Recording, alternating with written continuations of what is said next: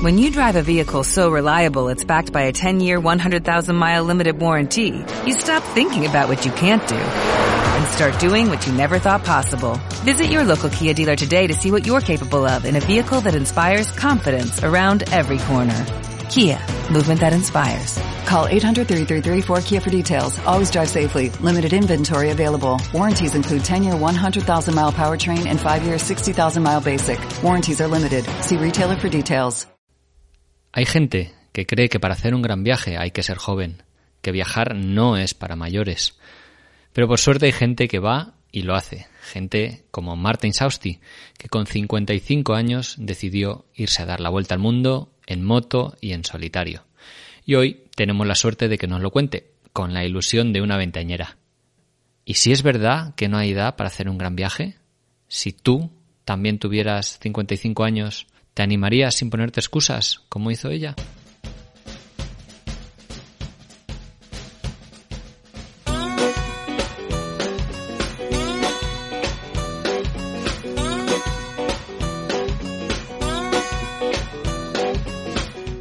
Hola Trotamundos, bienvenidos, bienvenidas a un gran viaje. Soy Pablo Strubel, autor de la web y el libro Cómo preparar un gran viaje y organizador de las jornadas de los grandes viajes. Y en este podcast quiero compartir la experiencia y aprendizajes de gente que ha hecho increíbles viajes de varios meses o años. ¿Empezamos?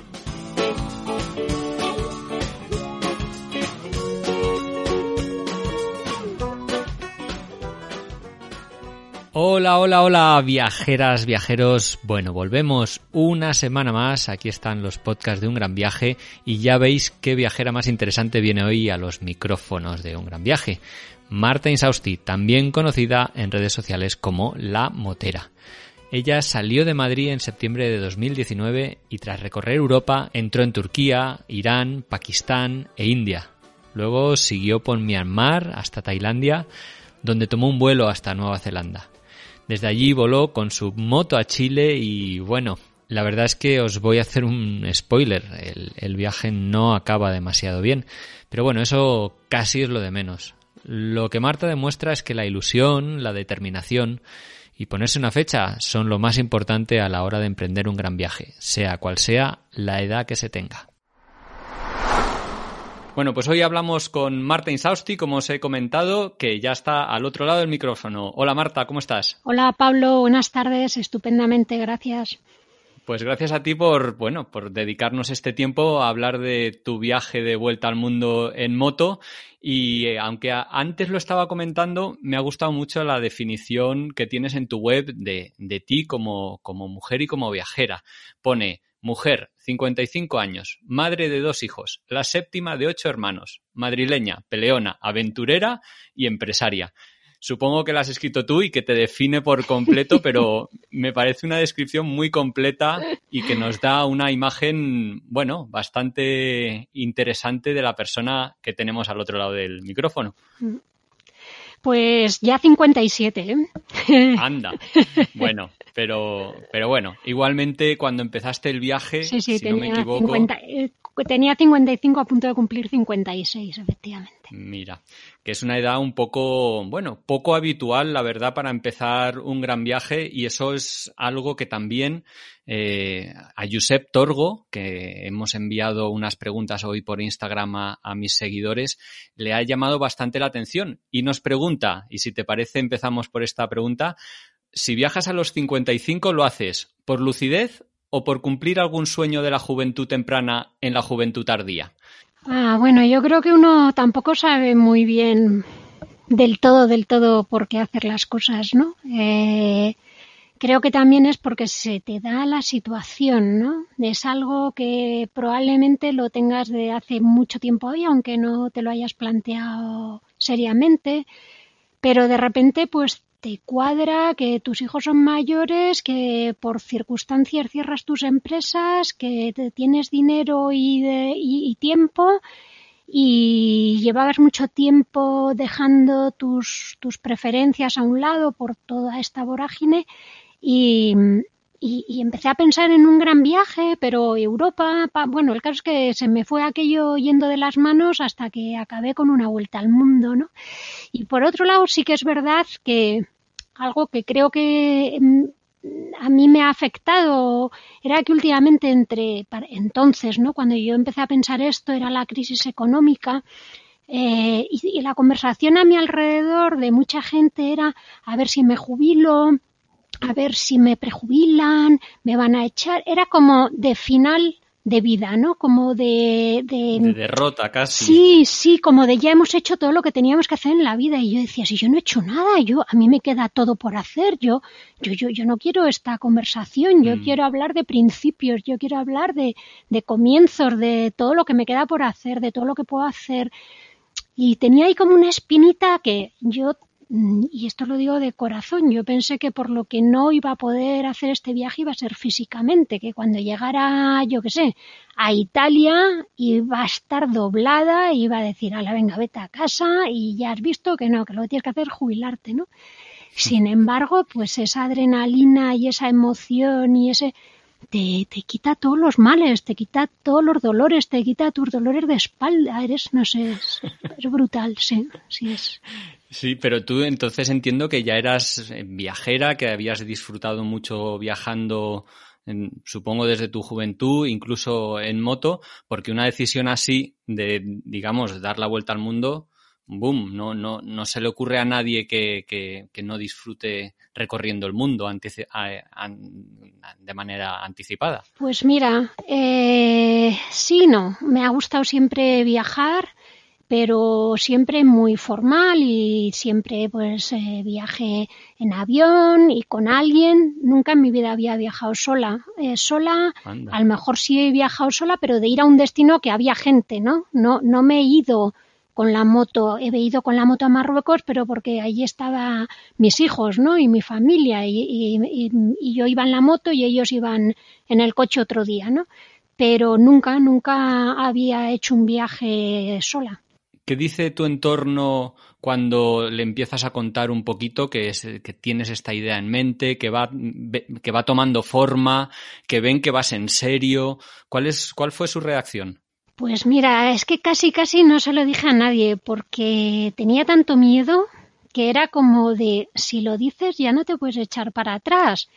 Y, entonces yo seguía con todos mis mapas, todas mis cosas, mis hojas, organizado todo el viaje, pero sin decírselo a casi nadie, ¿no? Sí que había gente que, algunos amigos que lo sabían, pero a mi familia, bueno, mis hijos sí, sí lo sabían, pero era como, ah, yo creo que se va a echar atrás a última hora y tal, ¿no?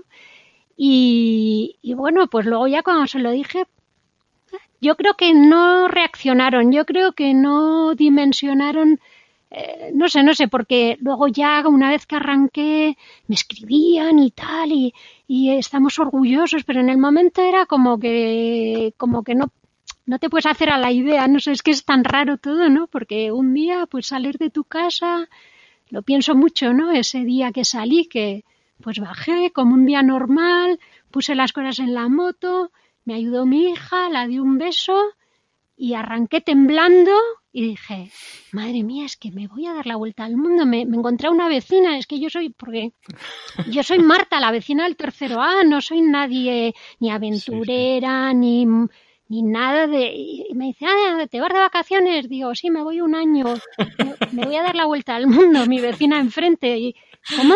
Y no se lo creyó. Y luego ya en Facebook empieza, estoy alucinando. Claro.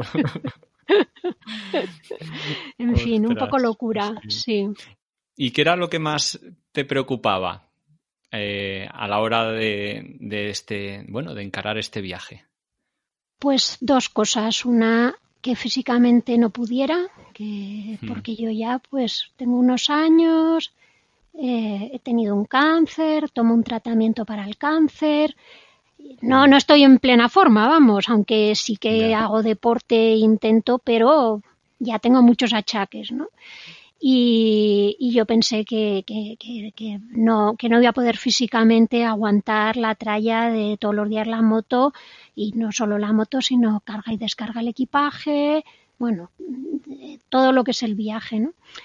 Y luego, pues otra cosa que me preocupaba mucho era emocionalmente, que cuando me viera mm. sola mucho tiempo y, pasando momentos difíciles y con problemas y con, pues que, que no lo pudiera tampoco aguantar, ¿no? Y nada, ninguna de las dos cosas he tenido, hombre, la soledad en algún momento, ¿no? En algún momento te da así un poco de bajoncillo o, te dan ganas de volver a tu casa, ¿no? Y decir, ay, mira, sobre todo en la India, yo decía, y no vendrá un helicóptero, me sacará de aquí y me llevará a mi casa y esto no ha pasado y tal, ¿no? Pero bueno, son días así difíciles, pero en general no, en general no me ha costado nada y al revés. El viaje te lo planteaste en moto desde el principio. Creo que te gustaban las motos desde que eras bien joven. ¿Qué, es lo que te gusta de viajar en moto? Y te lo pregunta alguien que no ha probado hacerlo. ¿Qué, qué, qué te da la moto a la hora de viajar? Pues mira, la verdad que no. Creo que no, que no lo sé explicar. Porque te podría decir la libertad, pero es que va mucho más allá. Es que yo solamente en el momento que me subo a la moto en el garaje, para ya me entra una, no sé, una cosa en el cuerpo, una alegría, una, no sé, es que sí, sí, sí, es que yo siempre iba a trabajar en moto y decía, qué suerte tengo, es que todo el mundo ahora ya viene quemado a trabajar y yo es que ya voy feliz porque voy en moto y tengo este rato de ida y vuelta que me, que, que, no sé, que disfruto muchísimo, ¿no? Y también yo creo que, que yo como empresaria, pues, eh, tenía mucho, mucho lío todo el día, mucho estrés, mucha pues con, con, mis trabajadores, mucha reunión, siempre tenía alguien sentado conmigo hablando de algo, y de repente ese meterme el casco, aislarme, coger, ir en un vehículo que nadie más va conmigo y, y tener un rato para mí, es, yo creo, no sé, creo que es una mezcla de muchas cosas, ¿no? Que, pero me da una paz tremenda la moto, no sé, no, no te sé explicar, pero es, es una felicidad absoluta. A pesar de que luego seguro que habrás tenido momentos con lluvia intensa, no sé si frío, calor, abrasador. Es una, es un medio de transporte que te expone mucho, ¿no? Mm, a, a la ruta.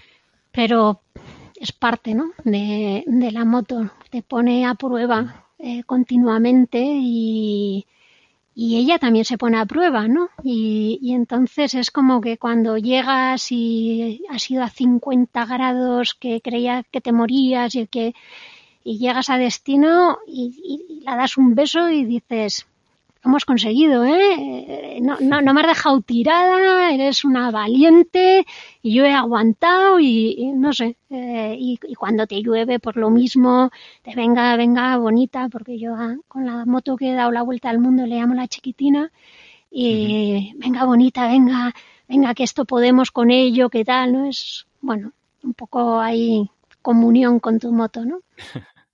que es una Royal Enfield Himalayas. ¿La compraste especial? Sí, la compré para el viaje, sí, sí, sí.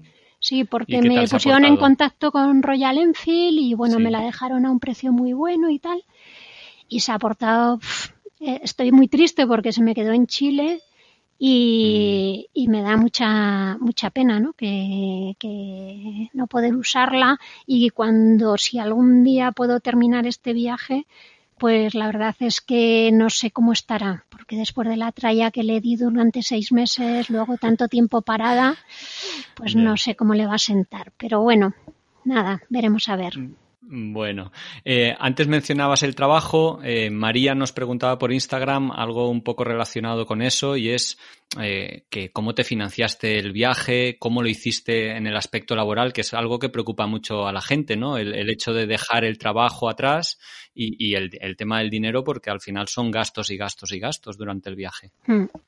Pues es lo que te digo, que de repente se te triangula todo y puede que no no se te dé nunca esa situación, ¿no? Y en mi caso, pues, pues fue eso, ¿no? Que tenía, tenía empresas con otros socios y decidieron eh, por distintos motivos eh, cerrar. Eh, yo no quería cerrar, ellos sí.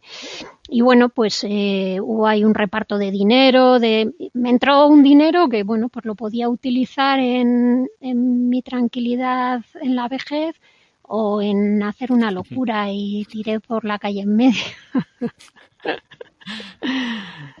¿Y qué hiciste con tu casa o no sé, con otras propiedades que tuvieras? No, yo solo tengo mi casa, pues se quedó mi hija, porque mi hija ah, vivía, ahora se acaba ya de independizar, pero vivía conmigo. Y se quedó ella aquí en casa con los dos gatos a cuidarlos. Ah, qué bien, porque eso también, ¿no? Con Cali y Mochi, si no me equivoco. bueno, también es un aspecto a tener en cuenta a la hora de irse, que seguro que les has echado de menos y, a la familia a lo largo de la ruta. Claro, por supuesto, mucho a, todos y, y sí, es lo, lo más, pero no sé, ¿sabes también qué pasa? Que ahora, es que ahora son tiempos fantásticos para viajar porque eh, te, conectas desde todos los puntos del mundo, te haces una videoconferencia desde cualquier parte del mundo. Sabes, no es, eh, no, no puedo ni imaginarme esta gente que se mm. iba y llegaba una carta a los tres meses, ¿no? Eso sí tenía que ser muy duro, ¿no? Porque además cuando te llegaba la carta a lo mejor te decían que se te había muerto tu hijo. Pero ahora la verdad es que todo es muy cercano. Y muy fácil, sí, mm, eso, muy fácil. Eso, es, mm. eso es cierto, sí. Em, te iba a preguntar también, eh, y antes de ponernos en ruta, con un aspecto que creo que ha jugado o que ha sido muy importante en el viaje, que es que partías con dos proyectos solidarios o con la idea de recaudar eh, dinero para dos eh, entidades o proyectos en particular. ¿Nos puedes hablar un poco de por qué decidiste hacer esto y no simplemente viajar por el hecho de viajar? Hmm. Bueno, pues, pues ya te digo que todo un poco fue se, fue, fue, pasando solo, ¿no? Porque eh, cuando yo empecé a pensar un viaje en moto, también tenía en mente de hacía mucho tiempo que quería visitar la Fundación Vicente Ferrer en India, en Anantapur, porque soy socia desde hace mucho tiempo y siempre me había parecido un proyecto alucinante y ellos invitan mucho a que vayas a ver allí los, los proyectos in situ y tal. Y entonces dije, ¿y si me voy? A... Y entonces de repente dije, ¿y por qué no me voy en la moto? Mm, digo, porque, bueno, ¿para qué quiero coger un avión, llegar allí, estar cuatro días y volverme? Digo, ¿qué me aporta eso? No me aporta nada. Y dije, pero si, si voy en moto, eso ya es otra, otra película, ¿no? Y, entonces cogí un mapa y empecé a, a, mirar cómo podía llegar allí y me quedé horrorizada, aparte de que tardé mucho en ver por dónde podía llegar, porque por aquí están en guerra, por aquí la frontera están peleados, por allí. Y bueno, pues vi que sí, que podía con dificultad llegar. Y dije, bueno, ya por ahí ya no vuelvo, porque eso es un horror, me vuelvo por el otro lado y salió la vuelta al mundo, ¿no? Entonces, eh, cuando empecé a plantearme la vuelta al mundo dije, bueno, pero es que todo esto ha sido porque yo quería visitar, quiero visitar la Fundación Vicente Ferrer. Y entonces dije, pues voy a llamarles, ¿no? Y, oye, pues no sé si consigo captar la atención de alguien y recaudar algo de dinero, aunque sea un euro, ya será más que nada, ¿no? Y bueno, pues les llamé y claro, encantadores, eh, fliparon y sí, sí, pues por supuesto, mm, lo que necesites y tal y cual, ¿no?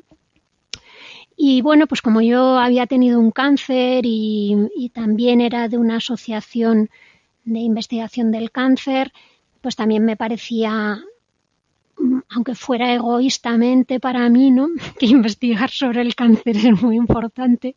Mm. Y, entonces, eh, pues me reuní con los dos, porque los dos eh, se brindaron a reunirse para, para, unir fuerzas y yo les dije que sabía que, era más difícil recaudar para dos ONG. Bueno, era algo que yo no había hecho en mi vida, ¿eh?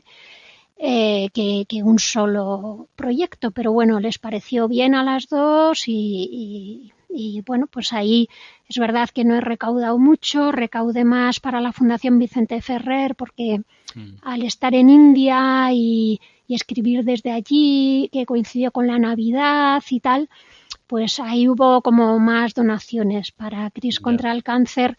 Eh, mi intención era una vez que llegara a Latinoamérica hacer más esfuerzo eh, con la parte de Cris, pero bueno, pues ya no pudo ser y bueno, sigo con las campañas abiertas y, y espero en algún momento pues poder recaudar algo más. Antes de, la partida, eh, ¿tenías alguna referencia motera de otra viajera o algún otro viajero que te, que te influyera o, que te ayudara a la hora de planificar la ruta? Mm, bueno, eh, a ver, seguía en redes Alicia Sornosa y luego mm, seguía también a Miquel Silvestre y y dio una charla aquí en Madrid y bueno, pues fui y, le comenté, ¿no? Que, quería irme a dar la vuelta al mundo, que me iba a ir y tal. Y bueno, me, yo creo que fue el espaldarazo, una tontería porque Claro, yo en mi entorno, yo no me muevo en un entorno motero, yo no tengo ningún amigo motero, no salgo en moto ah, con nadie, ni me muevo en ningún ambiente motero, nada. Eh, y entonces, pues yo creía que me iba a decir, usted señora, que va a ir a dónde, eh, mire, mire, que los santos inocentes ya han pasado. Y me dijo, maravilloso, hazlo, no lo dudes. Y salí que ya, ya lo tenía claro, de verdad, ¿eh? parece mentira las tonterías, las cosas que te hacen un clic, que yo ya te digo que toda la gente que había allí, gente súper joven, y de repente hay una señora con el pelo blanco que dice se va a dar la vuelta al mundo, y, y el encantado, no lo dudes, vete, ya, pero no sé yo, porque yo tengo una Harley y pensaba irme con la Harley. Pues vete con la Harley, da igual, con lo que sea. Y, me quedé loca, ¿no? Y entonces, pues fue como el espaldarazo de, venga, adelante. Si lo dice el que lo ha hecho, me fío, ¿no?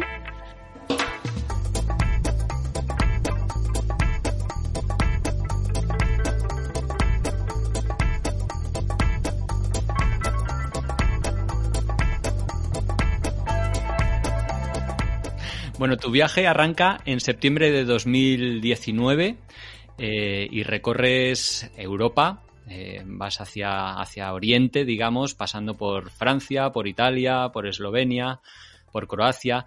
¿Qué recuerdas de aquellos primeros días, no sé si decir de libertad, pero diré de viaje? ¿Qué recuerdas? ¿Cómo te sentiste?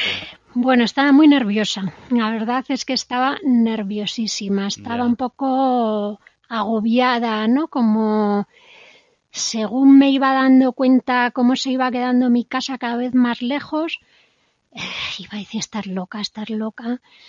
Y, luego también porque, bueno, tuvimos un, acontecimiento familiar eh, muy triste, que murió mi cuñado, el mm. marido de mi hermana, unos días antes de salir de un infarto, mm. algo totalmente imprevisto.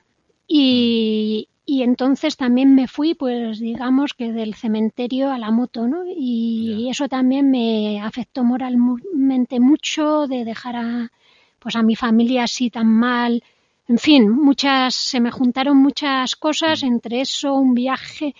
Pero bueno, la verdad es que bien, bien, nerviosilla. Eh, digamos que Europa lo pasé un poco en shock, ¿no? Pero bueno, luego ya cuando sales de Europa es cuando yo creo que empiezas a tener más noción del viaje, ¿no? Empiezas a meterte en el viaje de verdad.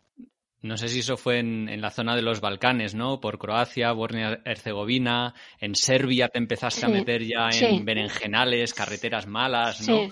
Ahí ya empezó un poco tal vez la, aventura. Sí, sí. Mm, Croacia es verdad que, bueno, Croacia es que la costa de Almata es, vamos, es, es, el paraíso en la tierra. Es una, allí disfruté y aquello me, me, dio mucha moral, esos días de sol con el mar ese tan maravilloso, en fin. Y, y Bosnia, ya cuando entras a Bosnia y entras al mundo musulmán, eh, ahí ya es el primer cambio así, ¿no? Más ya salir de Europa, ya todo empiezas a ver mezquitas, a, en fin, a otra, ahí empiezas a darte cuenta ya de, de dónde te estás metiendo y, y, empiezas ya a desconectar un poquitín ¿no? de, de tu vida. El viaje sigue avanzando por Bulgaria y llegas a Turquía. Y en Estambul te tienes que pasar unos buenos días, si no tengo mal entendido, 10 días tramitando el visado de Irán. No sé si los visados fueron un poco un quebradero de cabeza en este viaje. Sí, Sí, los, los visados son un quebradero de cabeza y, eso, y te hacen perder mucho tiempo. Muchas veces a mí ahora me da mucha pena sitios que casi no pude ver porque necesitaba llegar a un sitio con wifi y me tiraba horas, eh, WhatsApp para acá, WhatsApp para allá, porque luego cuando una vez que lo has conseguido dices, pues no era tan difícil, pero el tema es mm. Que si necesitas una carta de invitación, que eso te lo tiene que hacer una agencia de viajes del país, entonces empiezas a buscar en internet y entonces encuentras una y les escribes y que te contestan, en fin, y te van pasando los días y luego no era tan complicado, pero pues como no tienes ni idea y cada cada visa es una movida, pues pues pierdes muchísimo tiempo. Y luego en Estambul me pasó mi primer mi primer susto del viaje, que eso no lo he contado mucho. Em, estaba en, cogí, como sabía que iba a tener que estar días, dije, venga, a ver si encuentro un apartamentito pequeñito para poderme lavar la ropa y hacerme yo un poco de comida, estaba harta de comer en la Sentirte en casa, vaya. Sí, un poquitín de hogar, ¿no? Sí. Y bueno, pues en Booking vi una cosa muy bien de precio, bastante bien el sitio, tal. Y bueno, pues lo reservé, cogí allí 10 días y buah, era un garito que no tenía nada que ver con las fotos. Estaba, estaba cerca de la Plaza Taksim, que es el centro, pero justo la calle de atrás. que no te digo más que cuando llegué, en la puerta del portal había un rebaño de ovejas. Ahí va. Sí, con un pastor y bueno, en fin, una cosa yo, yo no, no me lo podía creer. Era una cueva, mm, bueno, y, pero bueno, lo había pagado, el tío era súper borde, mm, un poco amenazante, en fin, que dije, bueno, venga, qué más da, sí, total vas a estar todo el día haciendo turismo. Y a la tercera noche, a las cuatro de la mañana, me despertó un ruido y me estaban abriendo la puerta. ¡Ostras! Sí, y me habían abierto, tenía dos cerrojos, me habían abierto uno, estaban abriendo el segundo y parecía que era con llave. Y, y, ahí me pegué un susto que, bueno, nada, me fui a la cocina, cogí un cuchillo muy grande, me puse detrás de la puerta, eché el cerrojo que habían abierto y vi que seguían abriéndolo. Y entonces, pues no sé, empecé a dar golpes en la puerta, a gritar y salieron corriendo. Y, al día siguiente, por supuesto, me fui, me fui de allí.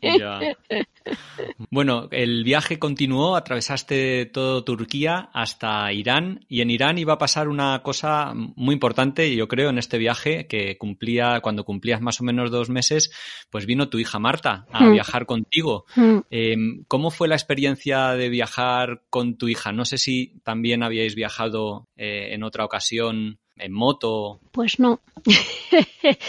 Mi hija había hecho varios intentos de ir a Irán. De hace ya mucho tiempo quería ir a Irán, pero luego al final que nunca le salía, que si el amigo con el que iba a ir no podía, que si, bueno, en fin, que y yo le dije, oye, yo voy a pasar por Irán. Si te quieres unir, tú, tú te subes a la moto y, veremos a ver qué pasa.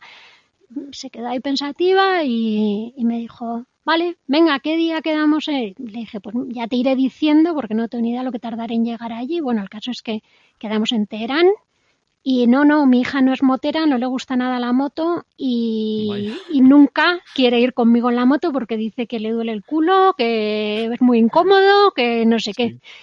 Pero claro, sarna con gusto no pica. El caso es que allí se subió a la moto y fue un viaje espectacular espectacular. Ella, y vamos, las dos disfrutamos.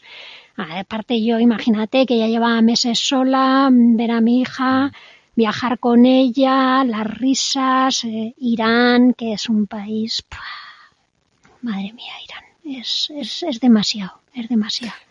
En tu blog, de hecho, mencionabas que, que deconstruiste la imagen ¿no? que mm. tenías de ese país, que me parece mm. una frase muy, muy eh, ilustrativa hmm. de, lo que se piensa antes de entrar allí a lo que realmente uno se encuentra. Totalmente. Además es que, claro, tú llegas a la frontera y tienes una reja y enfrente una foto de Khomeini tamaño, vamos, un globo terráqueo. Y entonces se te pone así como un nudo en la garganta que dices, madre mía, ¿dónde me estoy yo metiendo? Y bueno, y para nada, para nada, la frontera sencillísima, todo sencillo, todo el mundo encantador, todo el mundo te ayuda, es precioso, la comida está riquísima, las carreteras son estupendas, en fin, que es que no se le puede poner un pero más que su propia dictadura claro. y, y, lo, lo, que lo sufren ellos allí, ¿no? Mm. Pero nada más. Mira, en Irán me pasó una cosa que la cuento mucho para, para describir cómo son los iraníes. Eh, ya se había ido mi hija, estaba yo en la última ciudad de Irán antes de Pakistán y oigo detrás mío ¡boom! un golpe, dos coches en un cruce, uno se había saltado un semáforo, que a mí no me extrañaba porque conducen fatal, y me doy la vuelta y me quedo así expectante a ver eh, pues el espectáculo que verías en España, ¿no? Como uno va, se baja y le mete un puñetazo al otro. Se miraron, se preguntaron si estaban bien y como los dos estaban bien, se abrazaron dando gracias a Dios de que los dos estaban bien, sacaron sus papeles y hicieron su este. Y digo, no me lo puedo creer, esto ya es lo que me quedaba por ver en Irán, es que son buenísimos. Qué diferencia de actitud, ya lo creo. Sí, sí, son flipantes, ya te digo, es una cosa increíble. Yo no sé si, si, me equivoco o no, pero creo que en Irán las mujeres tienen prohibido conducir las motos. ¿Qué, qué, reacción suscitabais al llegar, yo que sé, a las gasolineras, a los lugares? Porque no solo era una mujer, era, erais dos, dos, viajando. Era pues, un espectáculo. Un espectáculo. Sí, sí, sí. Es que era. Es que hemos vivido unas situaciones tan emocionantes, tan emocionantes que es que nos pasamos todo el día llorando de emoción y con un nudo en la garganta porque pues en, una gasolinera como tú dices pues paramos echamos gasolina y nos quedamos a un lado a comer una manzana al solecito sentadas. Y, había varios coches allí parados y se, sale de un coche una chavalita jovencita muy moderna vestida pero por supuesto con su cabeza tapada y tal y viene y y dice, no estoy soñando, ¿verdad? Sois dos mujeres en una moto, dos extranjeras mujeres en una moto viajando por Irán, no estoy soñando, ¿verdad? Y digo, no, no. Y dice, gracias, gracias, gracias, gracias, esto es lo que necesita este país, esto es lo, esto es lo que necesitamos mm. ver, mujeres libres, mujeres fuertes, mujeres tal. Mil gracias por venir a este país en moto y tal. Y claro, dices, Dios mío, ¿sabes? Es que era todo el día así, es que era muy fuerte. Bueno, tu hija se va, te deja sola de nuevo a las puertas de uno de los países eh, más complicados, yo creo, logísticamente en tu ruta, como era Pakistán.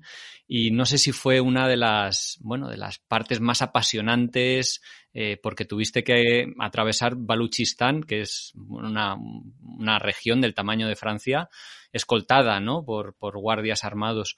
¿Cómo, ¿Cómo fue aquella, aquel paso por aquel país? Un sin Dios. La verdad es que en el momento no, no, me daba ni cuenta porque es un poco el pulso del viaje, ¿no? Que es todo el día, todo el día, pam, pam, pam, pam, venga, avanzar, avanzar, avanzar. Pero cuando luego lo, lo bueno, sobre cuando ya salí de Pakistán, yo decía, no me lo puedo creer, qué fuerte todo lo que he vivido. Mm. Y mm, bueno, eh, toda una experiencia, no fue ni bueno ni malo, eh, duro, tampoco horrible, no sé. Eh, bueno, pues mm, pierdes tu libertad, ¿no? es como si de repente entraras a hacer la mili y, vamos, lo que yo me imagino que debía ser la mili entras a un cuartel, tú ya no mandas, tú ya no dices eh, nada y hacen contigo lo que quieren. Entonces, pues, salimos, pum, pues te venga bien o mal, te subes a la moto y empiezas a correr detrás de, de la pick-up de, de, turno, ¿no? Eh, ah, de repente nos parábamos en mitad del desierto dos horas y venga a preguntar y tal, y no te decían nada. De repente ya llegaban unos y entonces a correr. Eh, no sabíamos si íbamos a comer, eh, preguntábamos 20 veces y ya era tardísimo y de repente paraban en un sitio y decían a comer y entrábamos a comer y cuando nos habían servido la comida decían vamos, vamos, vamos, vamos, vamos y teníamos que salir corriendo y dejar toda la comida y decías pero por Dios santísimo con el hambre que tengo.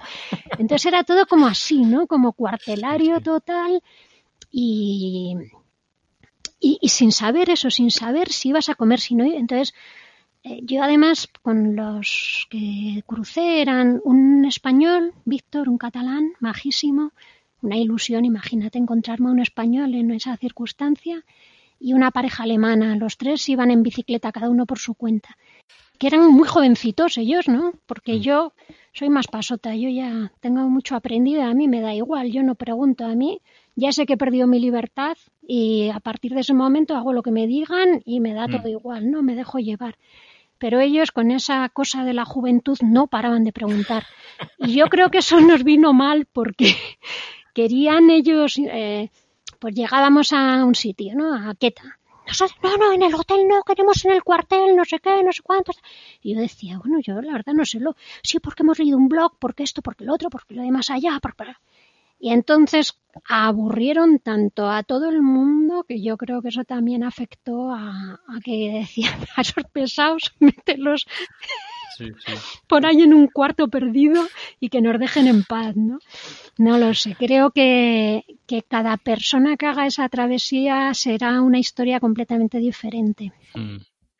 Bueno, Pakistán debió ser, por lo tanto, un poco un país de transición, ¿no? Así como en otros países los disfrutaste más o, estuviste más tiempo, como, como, es el caso del siguiente, como India, ¿no? Que estuviste dos meses allí hmm.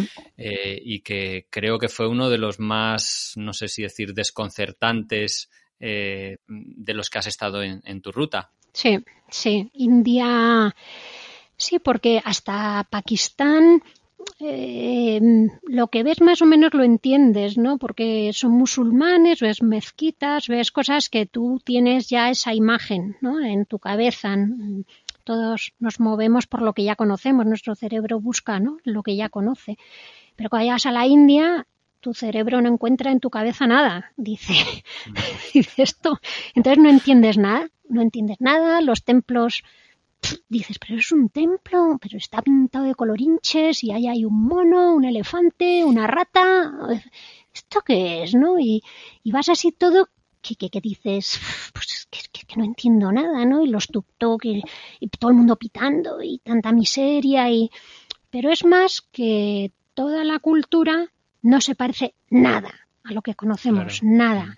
Entonces estás todo el día descolocada. Todo el día estar diciendo, es que no sé, no, no. Y entonces eso, cuando estás ahí, te agrede mucho, te sientes muy agredida todo el día, ¿no? Y entonces te cansa mucho estar deseando llegar a, un sitio y meterte y, por ti ya no saldrías más, ¿no? Y, es simplemente eso, que, que, como no, nada de lo que ves eh, lo conoces, es muy agresivo, ¿no? Mm. En ese sentido, ¿no? No es que pues, yo no he tenido ningún problema en India con nadie, todo lo contrario, he conocido a gente maravillosa, pero cuesta, cuesta, es un país que, que cuesta, eh, esa, esa cantidad de gente que hay.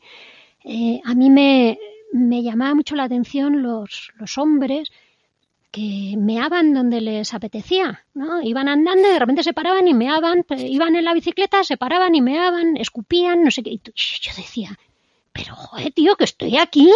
Pero no, pero, pero, ¿por qué te pones a mear delante mía? Eh, y, claro, son cosas que aquí no, no, no, no, no podemos entender, ¿no? Y, y, y no es que te pase una vez, es que es de continuo, ¿no? Y luego esto que van escupiendo, que mastican la hoja del betel y de repente escupen como una masa marrón enorme, asquerosa, que, más de una vez me, escupían desde el coche y yo pasaba con la moto y ra, toda, la pierna. Y yo decía, me cago en la mar, a este, a este lo mato, ¿no?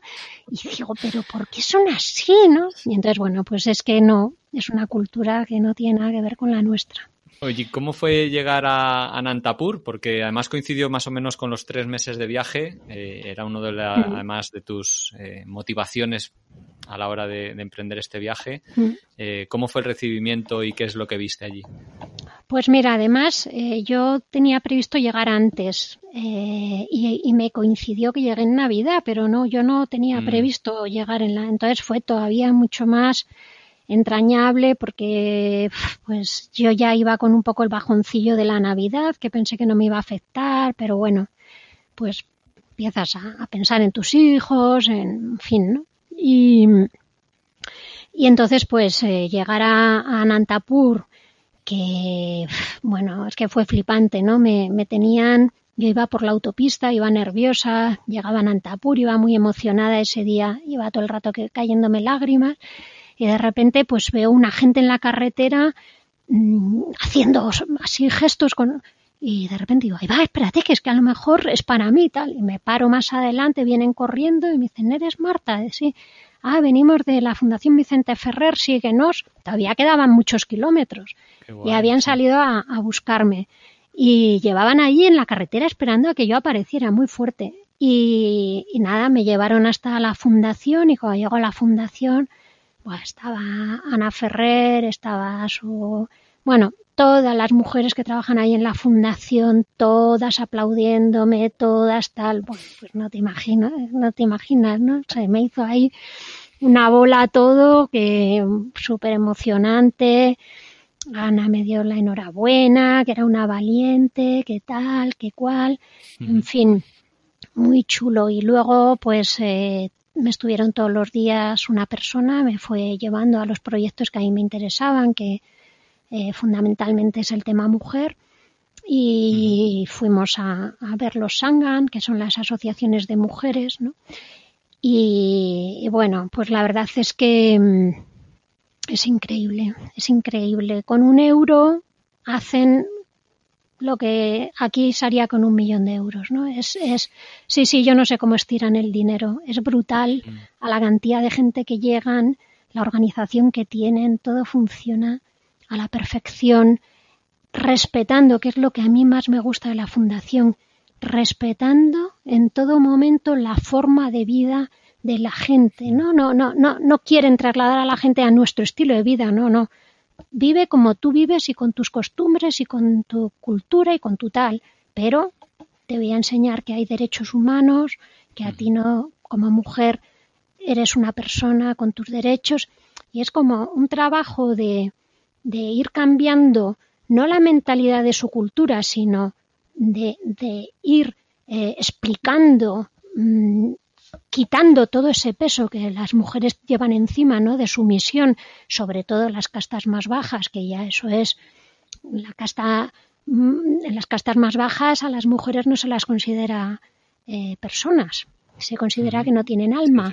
Entonces, eh, bueno, pues a partir de ahí ya apaga y vámonos, ¿no? Pues una pues, pues es, se le trata como a un perro y hay que ver en la India cómo tratan a un perro, ¿no? Que no es un perro de aquí.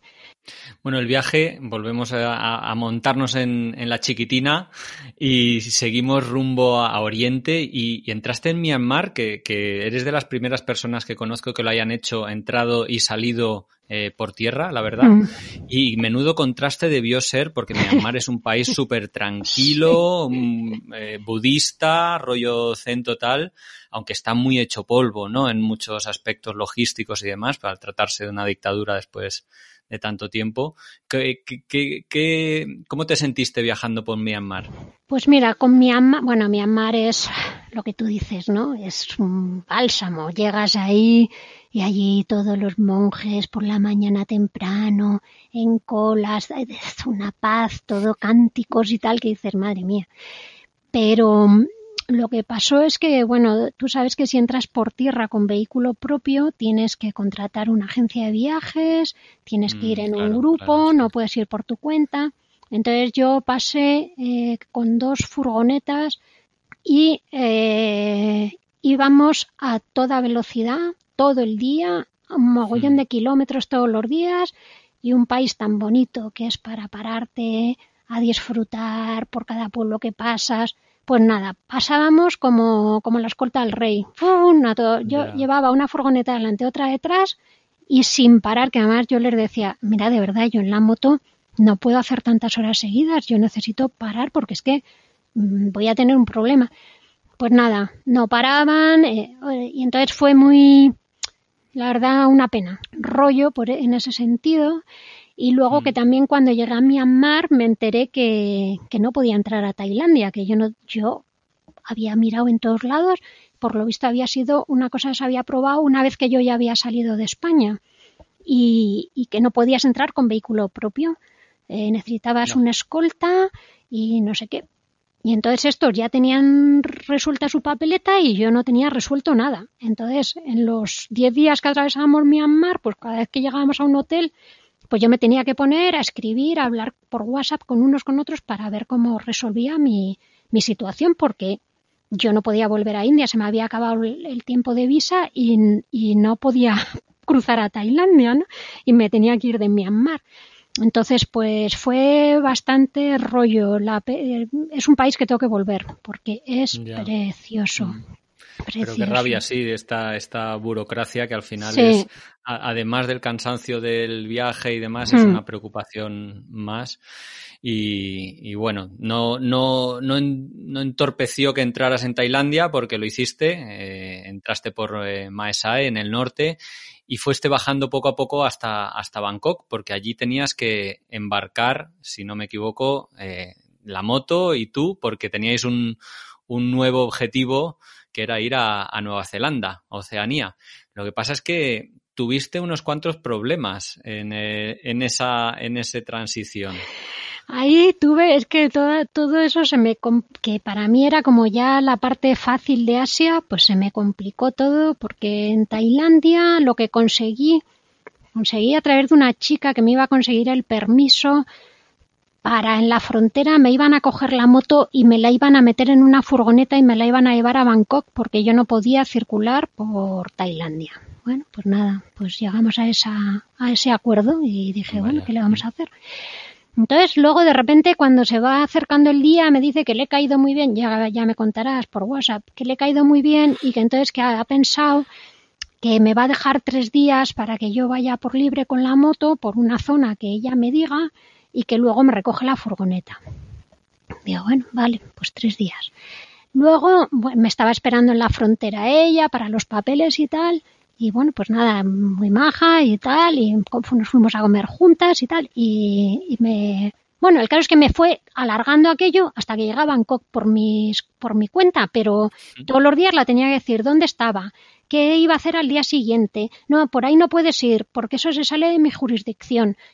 Un rollo, y a mí no me paró ni la policía, ni nadie me pidió nada, ni nada nada. Yo creo que era un rollo patatero de Tailandia que es que hay mucha yo creo es un rollo de los de la frontera para extorsionarte junto con, yo qué sé, no sé, una cosa extrañísima.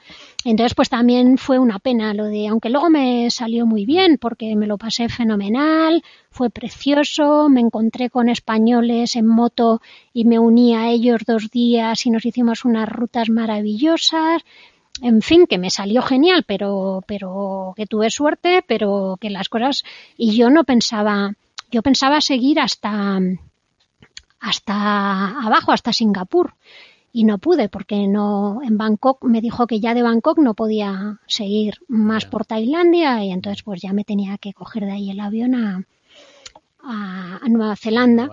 Y entonces ahí vino eh, la siguiente película. Pues nada, la empresa de cargo que iba a llevar la moto, estupendo. Fui, les llevé la moto, me llevaron a comer a un restaurante estrella Michelin, claro, así me cobraron. Y, y todo fenomenal y no te preocupes de nada y me mandaron que tal día salía la moto, que todo perfecto. Digo, vale, pues venga, pues yo me saco mi billete al día siguiente para estar segura que la moto está allí. Y, y cuando eh, pues salía un viernes la moto y me empieza a escribir por WhatsApp unas cosas muy raras. Oye, ¿y, qué? Ah, ¿Cuándo era cuando ibas tú? ¿Y, y, cuál es tu, tu avión? Y no sé qué. Y yo dije, ay, ay, esto me está sonando muy raro. El caso es que habían hecho la caja más grande que la boca al avión. Ahí va. Y cuando la fueron a montar no entraba. ¿Qué te parece? Una empresa de cargo. O eso me contaron. El caso es que, que la moto se quedó en tierra. Eh, bueno, pues yo ya al día siguiente volaba para Nueva Zelanda, con lo cual yo en Auckland y la moto en Bangkok, con la diferencia horaria, con, en fin, un rollo. Y, y bueno, fue un desastre uno detrás de otro. Ya cuando la moto llegó, empezaron los problemas en Nueva Zelanda, porque hice toda la importación, todo bien, busqué un taller que me la montara, porque yo no podía ponerle el aceite, porque allí por ecología no lo puedes hacer tú, ta, ta. Bueno, tenía todo ya organizado y me llama también el de la empresa de cargo que, que, ay Marta, es que lo siento mucho, pero que ahora dice aduanas que quiere pasar la moto por un escáner. Ya había pasado el control de desinfección, todo. Y digo, pero dice, sí, bueno, lo siento, tal. Digo, ¿y cuándo? Dice, no, pero es que claro, no puede ser hasta no sé qué día, porque tienen que venir una grúa por el cajón, llevársela no sé dónde. Y se retrasaba otra semana más. Y yo, para a Nueva Zelanda necesitas tener billete de salida. Entonces yo, cuando saqué mi billete, hice un cálculo de los días que iba a estar pensando la ruta que quería hacer, ¿no? Y entonces digo, si es que una vez que me den la moto, que me va a costar una pasta todo, me, me quedan cuatro días. Digo, ¿a dónde voy a ir? En cuatro días a ningún lado. Y, le, entonces le dije, mira, no, no, no, no la saques del cajón porque me vas a cobrar por sacarla del cajón, luego por volver a, otro, no, y, y, otro cajón, porque como vivimos en este mundo tan absurdo, tiran ese cajón y hacen uno nuevo, ¿no? Y le dije, no, no, no, no, mándamela para Chile, y entonces pues no pude rodar por, por Nueva Zelanda. Y entre medias de todo eso, le digo, oye, pero necesito los papeles de la moto, que van con la moto, abre el cajón. Me dice, yo aquí no veo nada. Escribo a la de Tailandia y dice, lo tengo yo aquí toda la documentación original. Y digo, pero te lo mando con un mensajero. Mira, yo, bueno, en fin, que fue toda una tragedia. Marta, yo no sé si había pasado algo en tu viaje que se empezó, o sea, que eso eran señales, no sé si eran señales o no, pero algo no iba bien, porque por si todo esto no fuera suficiente, tú te vas a Chile, quieres seguir con tu viaje y empieza el tema del coronavirus. Mm. Tan mal la cosa que una semana después de llegar a Chile decides, bueno, paralizar tu viaje y regresar. De hecho, escribes una entrada en tu red social, en Instagram, que me bueno, que, que, es bastante sentida, ¿no? Y dices, no me detuvo el miedo inicial, ni el frío, ni el calor, ni el cansancio, ni las caídas, ni las grandes montañas, ni los desiertos. Pero el coronavirus lo ha logrado. Vuelvo a casa qué, fastidio, ¿no? O sea, esto tuvo que ser un, un, bofetón tremendo. Un palo total, un palo total porque además ya, es, ya estás muy, muy, muy metido en el viaje, muy, muy, muy, muy, muy, muy, ya no te acuerdas de nada más ni de tu día anterior, ya estás. Y, y entonces y, para mí ya había pasado toda la zona del mundo más complicada a nivel visas, idioma. De repente era como que ya estaba en casa, ¿no? Ya era mi idioma, ya tengo amigos, ya estuve en casa de una amiga, ya era como, venga, ya lo peor, lo más complicado, burocrático está, ¿no? Y, y, entonces, pues dices que no me lo. Yo, yo al principio decía, no, no, no, no, no, no, no, no, me lo negaba todo el rato y yo, no, no, no, no, yo tiro para la frontera con Perú, yo tiro para la frontera con Perú. Mm. Y ya me dijeron, si es que las fronteras están cerradas, es que los hoteles se cierran, es que no. Y dije, ¿yo qué hago aquí? En, el, en la otra punta del mundo, eh, en fin, que es que no me quedaba otra que volverme, y además corriendo porque cerraban espacios aéreos, en fin, que, que no, no había no había vuelta de hoja, ¿no? Y fue, buah, buah, fue, figúrate. Yo ahora, bueno, han pasado ya varios meses y me siento un poco más tranquilo haciéndote esta pregunta, pero eso, ¿cómo fue el regreso? Porque tuvo que ser de AUPAS. Y ya volver de un gran viaje en el que eso, has desconectado de tu vida anterior, que has cambiado, te, te remueve tanto por dentro, quedarte a, medias, como seguramente te sentiste, tiene que ser muy frustrante. Em, ¿Cómo fueron esos primeros meses del regreso y, qué ha pasado desde entonces? Pues mira, lo primero ha sido el regreso heavy, es que después de tantos meses fuera y que has vivido tantas cosas, ¿no? Tan fuertes, llegas y en el aeropuerto no hay nadie esperándote, ¿no? Que entonces eh, mm, es un poco como nadie me quiere. y, te coges un taxi y te encuentras una ciudad fantasma, porque aquí ya estaba la gente confinada, y a mi casa, pum, pum, pum, llegas a casa, no hay nadie por ningún lado, y te encierras un montón de meses. Es que realmente me di cuenta cuando salí del confinamiento, pues que había estado en shock, en shock eh, todo ese tiempo tenía unas pesadillas, me despertaba, no sabía dónde estaba. Cuando veía que era mi habitación pensaba que había tenido un accidente, en fin, tremendo, tremendo, muy duro, muy duro, muy duro. Mm. ¿Y en qué, en qué situación se queda tu viaje, Marta? ¿Cómo, cómo te lo planteas ahora? Pues eh, la verdad es que estoy un poco expectante porque ni, ni puedo retomar el viaje de momento y la verdad es que tampoco hay un horizonte cercano ¿no? de certeza para pensar que, que mm. vas a poder retomarlo. Y por otro lado, tampoco es momento de montar una empresa ni nada, ¿no? Entonces, bueno, un poco raro todo y no lo sé. No sé si lo podré. En mi espíritu, por supuesto, estaría acabar, acabar ese viaje, pero es verdad que está todo muy complicado y, yo tengo que, trabajar, ¿no? Aunque ahora mismo mm. mi idea es montar alguna empresa y ahora mismo no es el momento, ¿no? Claro. Entonces, bueno, momentos raros que seguramente algo aprenderé de ellos. Eso, un poquito en pausa y, a ver cómo evoluciona la cosa. Los lunes al sol. sí. Déjame preguntar para cerrar este bloque de, entrevista, em, ¿qué harías diferente si volvieras a empezar este, este viaje con todo lo que has aprendido, con todo lo que has vivido? Eh, ¿qué, harías diferente? Creo que nada, porque, em, bueno, eh, me tiré a la carretera de una forma entre comillas, ingenua y creo que está fenomenal. Cuanto menos información tienes de ahora, luego ya me ha contactado mucho motero y muchas cosas y, pero esa virginidad, ¿no? De me voy, me voy y no sé nada de nada. Yo no sé nada de mecánica. Es que no sé ni, ni, ni arreglar un pinchazo. Yo no sé. Sí, sí, sí, no sé nada, nada, nada. Claro, luego los moteros saben de todo, ¿no? Pero yo me fui como no tenía con qué comparar, pues daba, iba feliz, ya, ya se resolvería lo que, lo que hubiera, ¿no? Y creo que, mola mucho viajar así, un poco a, la aventura.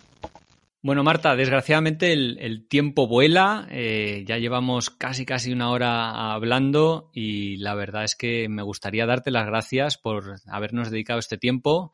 Espero que los oyentes hayan disfrutado de la entrevista Espero que sí, estoy seguro de que sí, tanto como yo. Y sí que me gustaría preguntarte, para acabar, pues que nos digas si cuál es tu página web o redes sociales o, dónde pueden encontrar un poquito más información sobre ti y sobre tu viaje. Pues mira, mi página web es todo muy facilito. Mi página web donde está el blog es lamotera.com eh, y ahí está el blog, está la motivación del viaje y también está un apartado de kilómetros solidarios que si quieren donar a una de las dos organizaciones un euro, pues sería estupendo. Eh, luego en mi canal de YouTube, La Motera, eh, donde he ido subiendo y todavía estoy subiendo porque voy con mucho retraso eh, las distintas etapas del viaje. Y luego pues en Facebook, Instagram y Twitter, pues La Motera.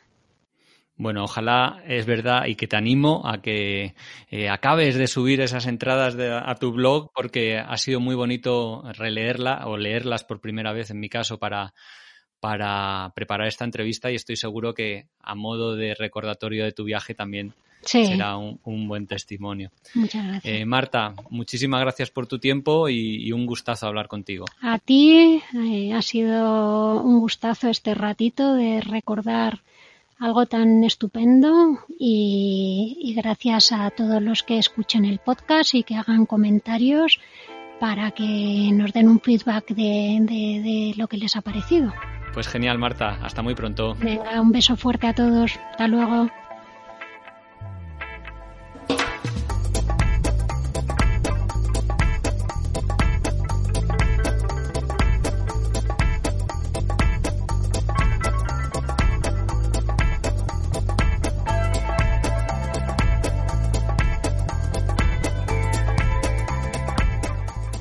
Esto ha sido todo por hoy. Os quiero dar las gracias por haber escuchado hasta aquí. Si os ha gustado mucho, compartidlo, dadle al like o, bueno, poner cualquier comentario que os parezca relevante porque eso nos da mucha energía y ganas de seguir adelante con este proyecto.